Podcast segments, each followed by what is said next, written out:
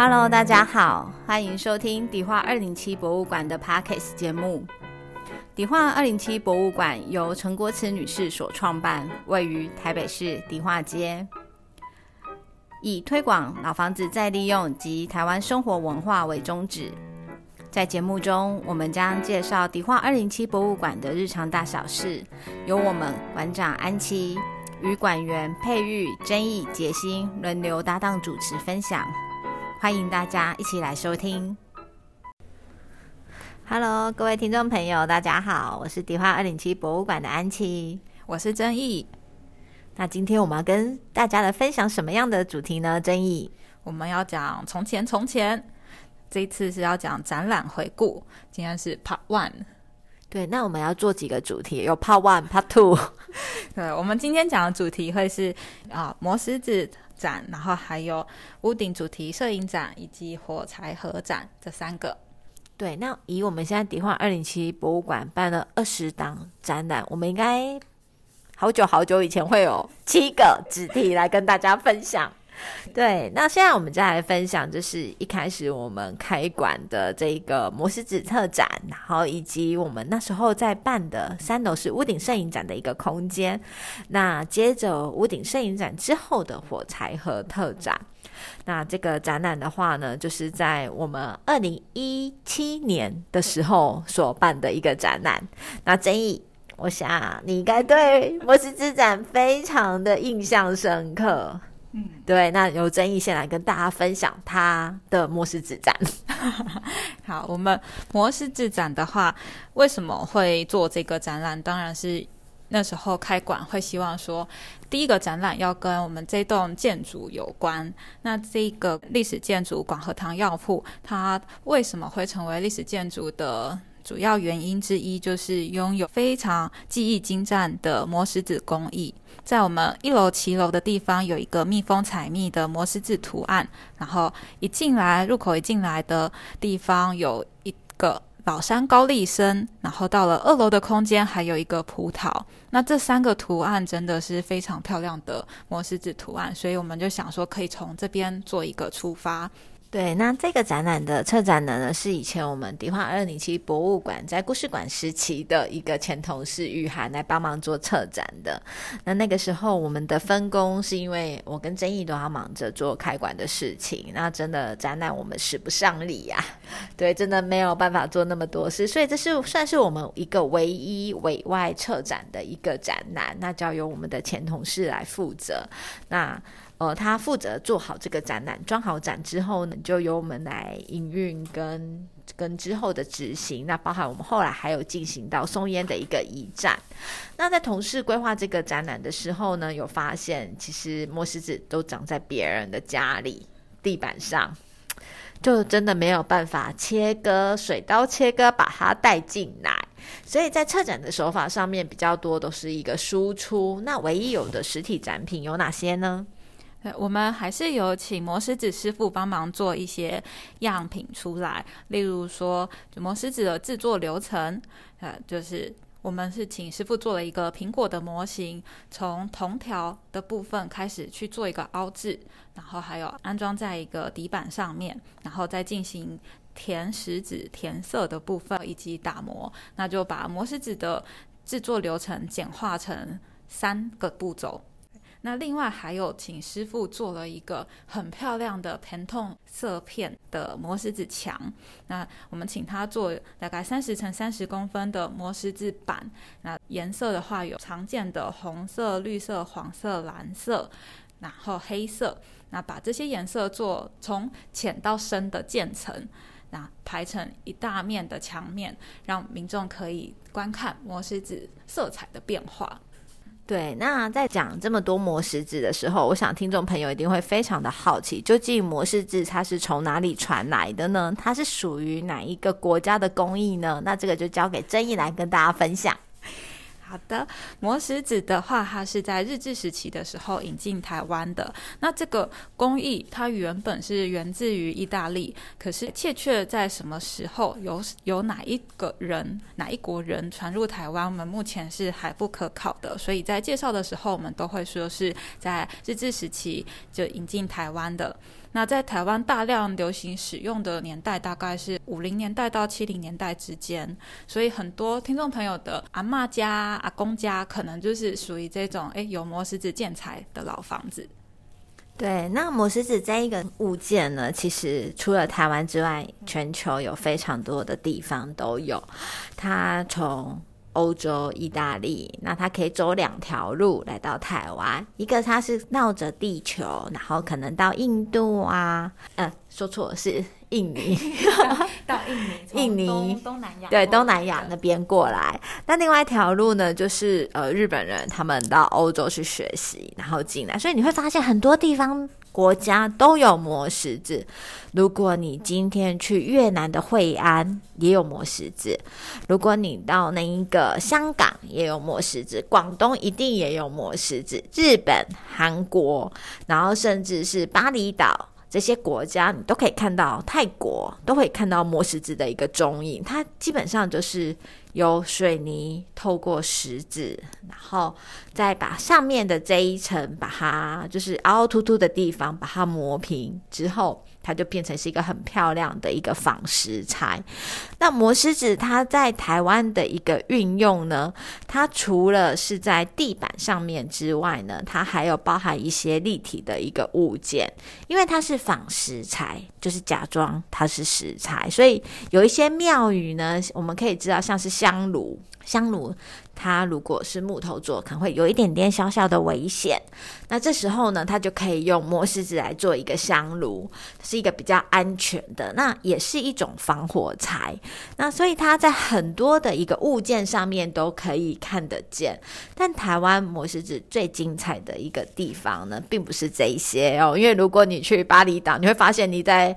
度假的时候的这个浴缸也是磨石子，诶，台湾也是有磨石子浴缸，这个好像都还好。而台湾最厉害的磨石子特色是什么呢？争议是师傅们可以用铜条凹出千奇百怪、高出各式各样的造型。那从一般的可能花鸟啊，或者是走兽，那到非常精彩的人物。都可以凹制出来。那这些图案在其他国家是很少很少看到的，这是台湾才独有的特色。对，那像在台湾的话呢，我们可以看到很棒的地方，就是这一些磨石子的作品。那它除了在地板上面，像迪化二零七博物馆之外，它还可以有在水平的立面上面，然后还有就是它可以在圆柱上面。那曾毅可以跟大家分享，你觉得你看过最精彩的作品是在哪里呢？当然是那个台南白河的大仙寺啊！我记得之前在 p o d c a s t 里面，杰心也有提到，他好想去现场看。那有我呢，就有一次有机会可以去现场，在现场看到的时候，真的是很感动。就是里面的图案，从简单的几何造型，然后到比较繁复的花鸟走兽，然后到人物，全部都可以看得到。那另外还有在像是嘉义嘉义的双钟庙，我记得它是有一对非常漂亮的磨石子龙柱，它是把龙柱用磨石子的方式给表现出来，就是立体的龙柱，你要怎么把那些铜条凹在这样子圆柱体上面，然后再去进行一个打磨，这真是一个还蛮大的一个工程。对，那如果说就是在台北的话，大家想要看到精彩的磨石子作品的话，有一个地方是在万华的林宅，万华林宅那边，他们顶楼的公妈厅那里也有很精彩的磨石子工艺。那另外在双连的部分，双连捷运站那附近有一个永靖庙，里面也有很漂亮的磨石子工艺。对，那除此之外呢？如果你是台中的听众朋友呢，台中的一个财神殿，对，那它也是也有非常漂亮的一个磨石子工艺，那就是在大家可能进去的时候，在旁边的呃。进去的庙门下面那边要特别注意一下，因为磨石子它很容易，就是如果在地上的话，就会被拜垫遮起来。那 个对，就是拜拜拜的那个垫子，可能就会放在莲花的上面，你就看不到那个漂亮的莲花了。对，那你可能就会想说，哎，它就是一格一格一格的，因为花就被那一个被遮住了，或者是它有一个很大的贡品的桌子的时候，它就会在贡品桌子下面。那磨石子这些精彩的工艺，其实在台湾。湾的各处，只要细心的找都会找得到。那包含像是澎湖，我们记得迪化二零七博物馆办这个展览的时候，后面有一个很大面的，就是来收我们二楼展厅的这一个作品呢，它是在澎湖那一边的一个作品。对，它是其实是只是在一般的民宅里面，那它是做成一个漂亮的玫瑰花的造型。对，对，那大家就会很好奇说，哎，那呃，澎湖有，台湾也有，为什么澎湖会有呢？其实，呃，磨石子的师傅啊，他们会有一个群聚性的一个关系，例如说。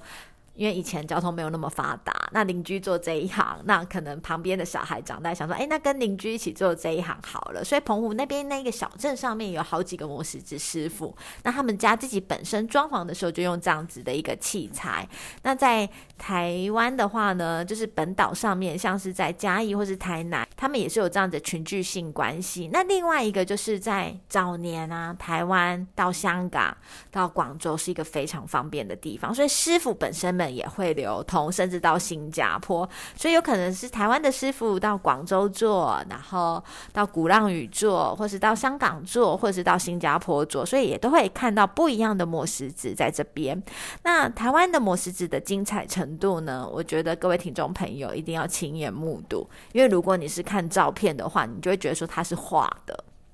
对，那如果你可能有更大的想象力，你可能会想说，哎，那它是不是就是？水泥快干之前，赶快把颜色涂上去。那不是，这些颜色是要和在水泥里面的。那水泥通常看到都是灰白、灰白色。那如何让它有颜色？是要加入色粉，所以是把水泥、色粉，然后还有石块放在一起搅拌均匀，然后填入铜条框当中，然后等干了之后再去做一个打磨。对，那这个展览呢，其实有一个很感动的一些小故事，例如说，像有一些的参观民众，他就说：“哦，原我才知道我爸爸的工作这么样的厉害，因为他爸爸以前就是做磨石子的水泥师傅，那每次看到他回到家都是灰灰呀、脏脏的啊，就是。”蓬头垢面的样子，那后来才发现说，原来我爸爸在做的事情这么样的厉害，然后可以做出这么漂亮的一个作品，所以我们也是算是跟这些我们的早期的工匠师傅们致敬。那很多听众朋友就会好奇说，那我现在可不可以找到这样子的师傅呢？真的很难找得到了，必须要摸着良心跟大家讲，因为这个工艺其实有一点快要断层了。对，因为磨石子的制作其实真的非常耗工。那同样的面积的地板啊，你贴瓷砖可能半天就好，但是磨石子制作要可能一个礼拜才能够完成，所以它这个耗工耗时非常的大。那现在科技越来越方便，就师傅们他们也会想要求新求进步，就开始比较不会再去做这些传统的建材方式。对，所以磨石子这个行业呢，那另外一个就是磨石子在打磨的时候会有空气中的粉尘，然后在湿磨的时候会有一些污水上面的处理。那虽然现在是可以解决这些问题的，但是有一个过渡时期，让这些师傅们大量的离职，或者是他们寻求其他的行业，所以也造成现在的这个师傅的人力会是比较短缺，也比较少的。那另外一个就是现在的师傅，即使你做这一行，你很少去弯这个铜条的时候呢。图案就真的没有这么漂亮，所以你可以跟大家分享一下我们的苹果。对，就是刚才有提到说，我们请师傅做了一个苹果的 sample 嘛。那其实师傅现在的师傅他们做磨石子地平的时候，大部分就是最常做的是打格子，就是一格一格的形状，不然就是做几何造型，因为这。这个几何造型，它是不会去弯曲到铜条，会比较简单。那如果你真的要做图案出来的话，就非常的不容易，有可能就是苹果做的像梨子一样，就造型不是那么好的拿捏。因为铜条它也是有一点厚度跟硬度的，所以凹铜条也是会需要非常大的技巧。那那时候在展览的当下，我跟民众介绍这个苹果的时候，我就说原本应该是那个富士苹果，但是我们家凹出来很像五爪苹果，就是没有这么样的圆润，就是这个曲线就没有做的这么漂亮。那除了这个展览呢，我们今天还要跟大家分享的是屋顶摄影展，这是在我们开馆的第一个在三楼的展览。那这个展览呢，我们是以摄影作品为主，因为我们在定位这个空间的时候，希望是可以给民众一个休憩的一个。空间，所以我们选了一些关于屋顶的一些摄影作品来跟大家分享。因为我们在我们的展览的。呃，四楼的地方，就迪化二零七博物馆四楼的地方呢，是可以看到漂亮的屋顶，所以我们找了一些有屋顶的作品呢，来跟大家做一个分享跟呼应。那当中呢，我们也有，就是呃，找前辈的摄影家的作品，例如说，我们找了张才先生的作品。那张才他也是大道成人，所以有一个地缘关系，我们就找他的作品来做一个展出。对，那除此之外呢，我们还有邓南光跟李明雕的一些作品。那在现代的作品里面呢，我们有一个云门的一个摄影作品。那他们是当年呢在两厅院然后进行演出的时候，那这个作品名称是作品名称是，让我来想想。啊，我。有，我们有展出两幅云门的作品，一个是云门舞集风影首演前登高活动，那这个是在两厅院户外演出的时候的一个摄影作品。那另外还有一个是我的乡愁我的歌宣传照，呃，这是一张黑白的摄影作品。对，那这些摄影作品呢，都在我们的迪化二零七博物馆展出。那当然也有一些其他的就是迪化二零七好朋友所提供的一个摄影作品的一个部分，然后可以让大家来到我们二零七博物馆有一个比较沉淀的心情，然后来跟大家。呃，做一个沟通这样子。那接下来呢，我们在三楼的部分呢，换了一个展览。那这个展览是跟我们已故的大道城祈祷庄有明老师合作的一个火柴盒展。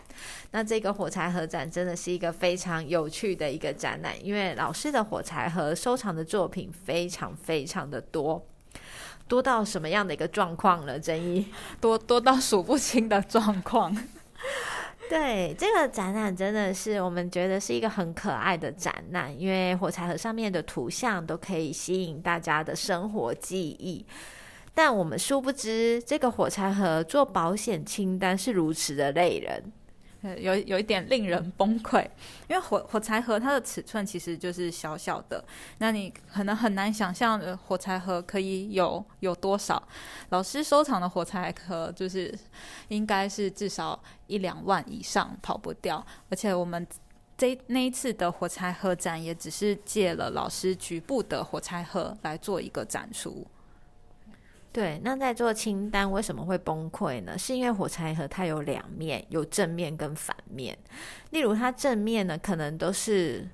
呃，香吉士的广告，但是它背面长得可能是不一样的东西，所以呢，每一个火柴盒呢，我们都要认真的拍照，而且两面都要拍到。那如果呢，我们展出一千个火柴盒呢，这个拍照就是要拍两千张，所以呢，每一个火柴盒呢，我们都要细细的观察，然后来做好它的保险清单。那在做这个展览的规划的时候呢，我们有特别锁定一个主题，因为就如曾毅所说的，老师的受产品真的数量非常非常的多。我们在锁定主题的时候呢，我们就锁定以台北为主。那在进行台北的主题的归纳之后呢，我们再进行做一个分区。那在做这个分区的时候呢？我们就以呃餐厅啊、酒家啊等等当时的一个生活样貌来跟大家分享。那这些火柴盒里面呢，我可以请曾毅来跟我们分享印象最深刻的火柴盒有哪几个？嗯，印象深刻的火柴盒的话，呃，我很喜欢丽都的火柴盒。丽都的火柴盒，它丽都它是一间在延平南路上面的一间老餐厅，然后它的火柴盒上面就是放了画了那个呃一些生猛海鲜的图案，然后我记得的话，它是有两个不同的款，那两个款都画的非常可爱。对，那整体它是一个图像取胜的一个伙伴，他觉得这些火柴真的很可爱。我印象最深刻的应该是我们呃在这次的展览有几个就是离开台北市又很想跟大家介绍的，就是在日月潭的韩碧楼。对，那日月潭的韩碧楼呢，在早年的话呢，它是我们的总统的一个度假的一个地方，所以可以从那个火柴盒上面呢，可以看到一个很特别的一个电话号码。他的电话号码呢是一号。对，其实火柴盒上面可以看到非常非常多的细节，例如刚才说电话号码，就可以看到，哎，有的火柴盒它只有两码、三码、那五码，或者是六码、七码，那不同电话号码的长度，其实就是不同年代的火柴盒。那你就是到了早期，当然就是可能只有两位数。那越来越多人申请电话的时候，那个电话号码就变成位数越来越多了。对，那为什么火柴盒上面有这么多的一个资讯可以阅读呢？包含像是广告啊等等之类的。因为在早期在戒严的一个时代，要刊登报纸广告或是任何的宣传是需要经过一些审查的。那但是火柴盒这些是商家自己印制的，那流通也算方便，所以会有非常多的广告是透过火柴盒的形式，然后让大家看见。那也可以看到当时的一个生活状况啊，例如来看到当年的娱乐。就跟我们现在的娱乐很不一样了，对。那曾毅可以跟大家分享一下，就是当年的娱乐有哪一些呢？好，我们有把当年的娱乐分成是就是茶余饭后，在这个单元里面。所以在这个单元里面可以看到有像是舞厅，哇，你会发现，诶，其实 以前还蛮多舞厅的，就会看到啊，他可能前面就是会画着那个。跳跳舞的画面，然后背后就是另外一种广告，然后像是酒吧啊，或者是沙龙，也都是会做成火柴盒在市面上发放。那除此之外呢，早前的生活娱乐还包含像是羽毛球馆。保龄球这些的活动，可能我们现在的年轻人没有这么样的盛行了，但是他们是早年的这一个生活的活动。那像刚曾毅讲到的这样子的舞厅，我们就现场也有发生一些很有趣的故事啊。例如说，我们有一个阿公，他来现场参观的时候，他就跟着他的家人一起来，然后就回味当年嘛年年轻漂泊的喜尊，就是意气风发的一个年代。那他就跟他的家人分享。想说，迄间舞厅我有去过，可是旁边的阿妈就说：“ 我哪也不在。”他怎么不知道有去过这回事对，阿妈就讲。你什么时阵去的？我那唔知。你啊，不是不是拢有等来加班吗？你什么时阵去不听啊？就很有趣，就是他们在讨论的过程当中，你会发现这一个长辈们的这个眼神啊，跟话语，好像回到了当时年轻的时候。那也有一些小小的家庭秘密跑出来。那这个展览呢，真的很受我们的呃民众的一个喜欢，因为甚至会有就是好几个朋友，其中有一个朋友看过，然后跟其他朋友就会约。在说哎，迪化间，然后啊来看迪化二零七博物馆的这一个展览，因为里面有非常多他们的年轻的回忆。那当然，那时候我们在开馆的时候，有一个也有一个很有趣的一个故事，就是我们工作同仁看到有一个阿伯。然后就是在我们的一楼进行一个等待。那我们想说，哎，是不是这个阿贝他没有办法上楼呢？我们工作同仁很认真的要帮他做一个简单的导览解说。那这时候阿贝就说：“哦，我有来过，恁迄个三楼的等到我看过四五届呀。”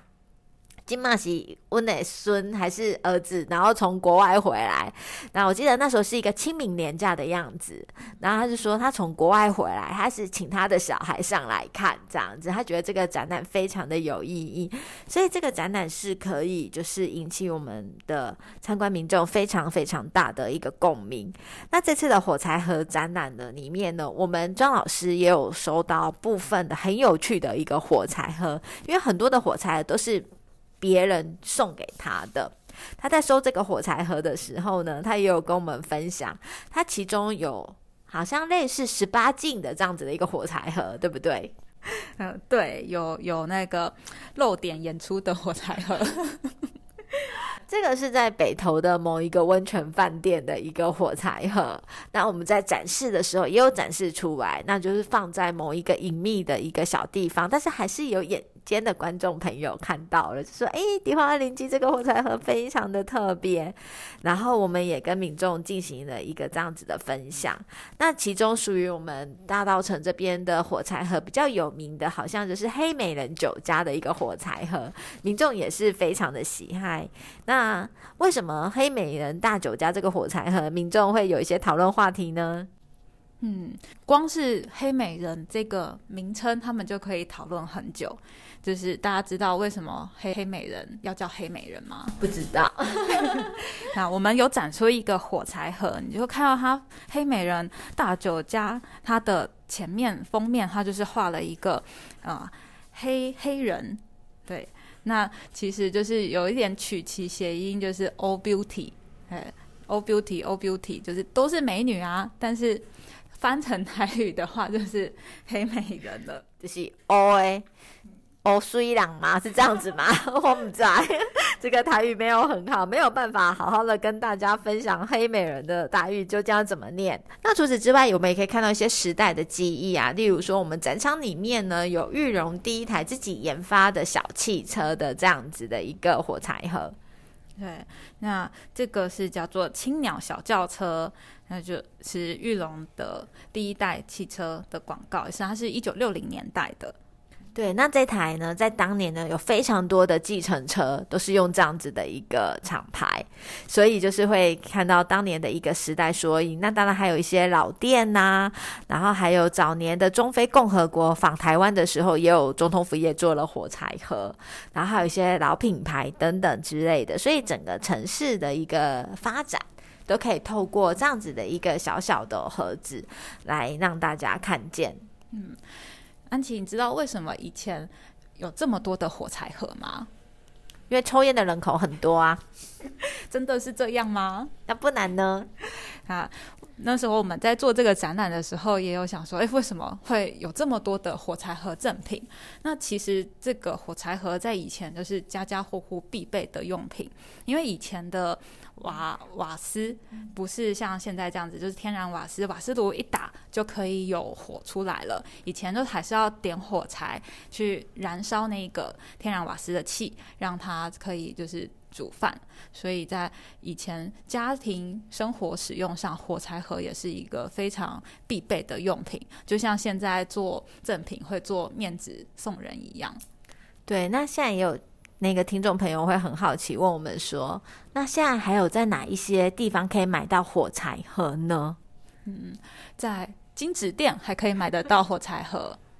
对，因为其实烧金纸的时候啊，就是你不是所有人都有随身带那个赖打打火机，那就是会有些人就会去买那一盒一盒的火柴盒，需要的时候就会点火柴盒，而且它火柴那个火啊。就是比较长一点点，不会烫到手。你点蜡烛什么都比较方便，不然你点那个蜡烛就很容易烧到自己的手。所以在一些这样子的一个卖金纸的店里面，还是可以买得到像这样子的一个火柴盒。那这些展览其实都带给我们民众非常多的回忆。像迪化二零七博物馆，每次在做展览的时候，都会希望它是一个可以全家观赏的展览，因为我们发现说，在台北市，年轻人可以去逛华山。可以去逛松烟，那甚至更小的朋友呢，他可以去台博馆。那有什么样的地方可以是属于合家观赏的一个展览呢？因为呃，我们在做一个文化推广或是老房子再利用的时候，我们强调非常强调人与人之间的一个关系。那所以迪化二零七博物馆在每一次办展览的时候，都会希望这个展览呢是可以跨越年龄层，那大家都可以有共同的记忆的一个展览，然后才来进行这样子的一个展览举办。那这三个展览里面呢？都是在我们开馆的时候。那除了刚安琪分享的这个小故事，珍妮有没有遇到其他的小故事想跟大家分享的呢？啊，有火柴盒展真的是好多故事哦。其中一个令人有点感慨的故事是，就是有有一个家庭来参观，然后那个爸爸就看了火柴盒展，然后就有一点难过，在摇头。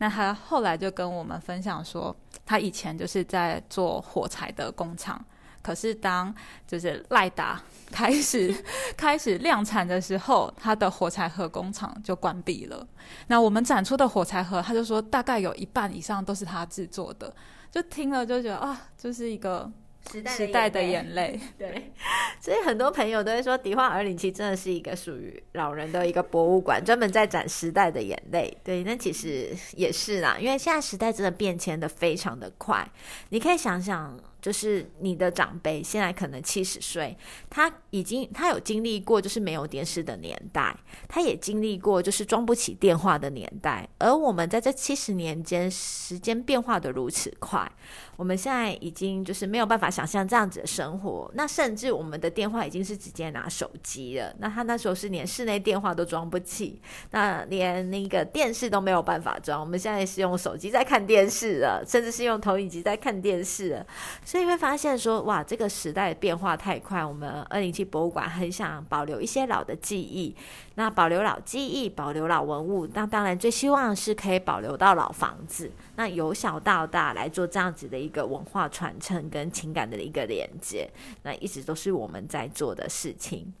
那今天的这个主题呢，我们就跟大家分享到这一边。那如果你曾经有看过迪化二零七博物馆的这三档展览的朋友们呢，也可以跟我们分享一下你自己的故事。那也可以在我们 Facebook 上面进行一个留言。那现在正在展出的展览是老房子化妆师外墙装饰之美特展，然后还有三楼的便当展。对，那期待跟各位听众朋友可以在这个疫情结束后来到迪化二零七博物馆见面。谢谢大家，谢谢大家，拜拜，拜拜。